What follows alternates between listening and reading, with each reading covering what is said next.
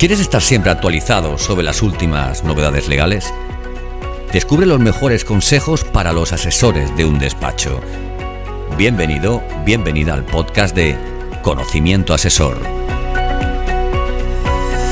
Buenos días y bienvenidos a un nuevo podcast de Conocimiento Asesor. Desde el Departamento Jurídico Amado Consultores le vamos a comentar un tema de rabiosa actualidad. Nos referimos a la aprobación de la Ley Orgánica 10-2022 de 6 de septiembre de Garantía Integral de la Libertad Sexual, la famosa ley del CSC que independientemente de las novedades que incorpora en materia penal, incluye importantes obligaciones para las empresas y trabajadores que es importante conocer y que entró en vigor el pasado 7 de octubre del 2022.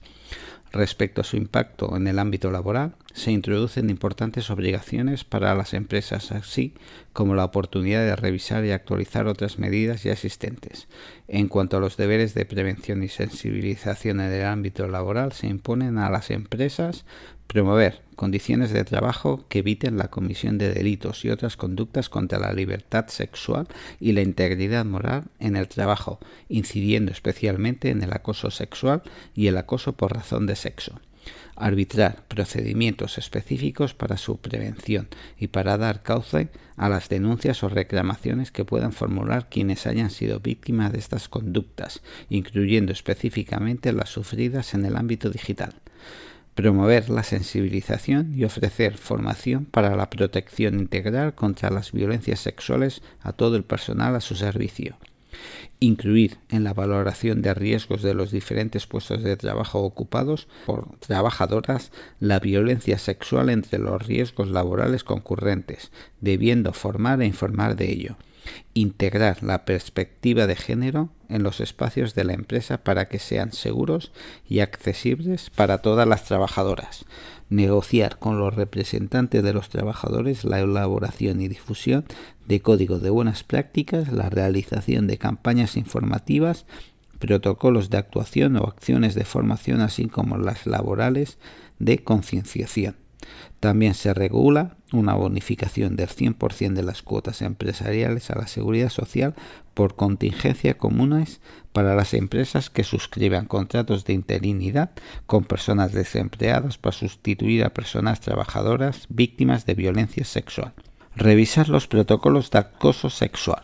La Ley Orgánica 10-2022 refuerza la importancia de revisar los protocolos de acoso sexual y acoso por razón de sexo en las empresas, entre otras cosas como medida de prevención frente a la posibilidad de las empresas de incurrir en responsabilidad penal por la comisión del delito de acoso sexual o de delitos contra la integridad moral en el trabajo cometidos en el seno de la empresa incluso por falta de supervisión en virtud del artículo 31 bis 1b del Código Penal.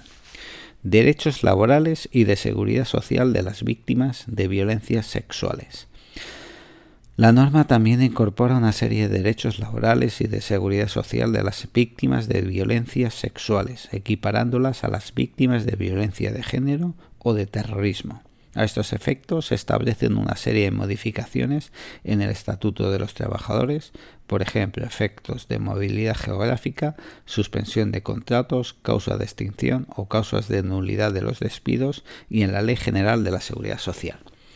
En concreto, la norma amplía los derechos de las personas trabajadoras consideradas víctimas de violencia sexual, entre otros, en materia de derecho a la reducción de jornada, adaptación de la jornada y movilidad geográfica y en la interpretación de las ausencias o faltas de puntualidad al trabajo, equiparándolos a los derechos de las víctimas de violencia de género.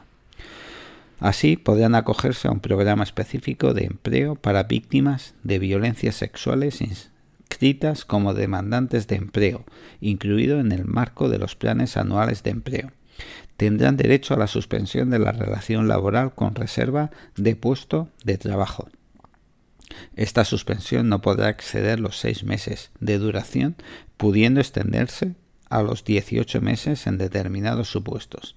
En este caso, la empresa disfrutará de bonificaciones en la seguridad social para los contratos de interinidad con personas desempleadas que sustituyan a víctimas de violencia sexual. Igualmente podrán solicitar la extinción del contrato de trabajo con derecho a la prestación por desempleo. Tendrán derecho a optar a la movilidad geográfica con recolocación en otro centro de trabajo. Las faltas de puntualidad al trabajo o ausencias motivadas por la situación física o psicológica derivada de una violencia sexual se considerarán justificadas. El despido de la trabajadora víctima de violencia de género sexual con motivo de ejercer sus derechos es nulo. Tendrán derecho a la reducción de la jornada de trabajo, con disminución proporcional del salario o a la reordenación del tiempo de trabajo a través de la adaptación del horario, de la aplicación del horario flexible o de otras formas de ordenación del tiempo del trabajo que se utilicen en las empresas.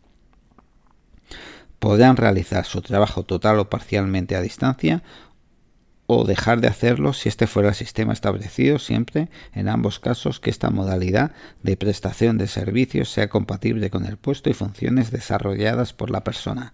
Optarán a las ayudas económicas a las víctimas de violencias sexuales y a la renta activa de inserción y las trabajadoras autónomas podrán cesar su actividad con derecho a la prestación por cese de actividad. Muchas gracias por su atención y nos despedimos hasta un nuevo programa un nuevo podcast de conocimiento asesor, no sin antes recordarles que tiene a su disposición este y otros contenidos de formación en la página web de Amado Consultores y Planificación Jurídica. Gracias por escuchar este nuevo episodio del podcast de Conocimiento Asesor. Si te ha gustado este contenido, escríbenos una reseña en Apple. Queremos saber tu opinión. Valora el capítulo, compártelo, súmate a nuestro podcast, haciendo que otros profesionales como tú lo conozcan. Y sobre todo, no olvides seguirnos en tu plataforma de podcast habitual para ser el primero o la primera en enterarte de los nuevos episodios de Conocimiento Asesor.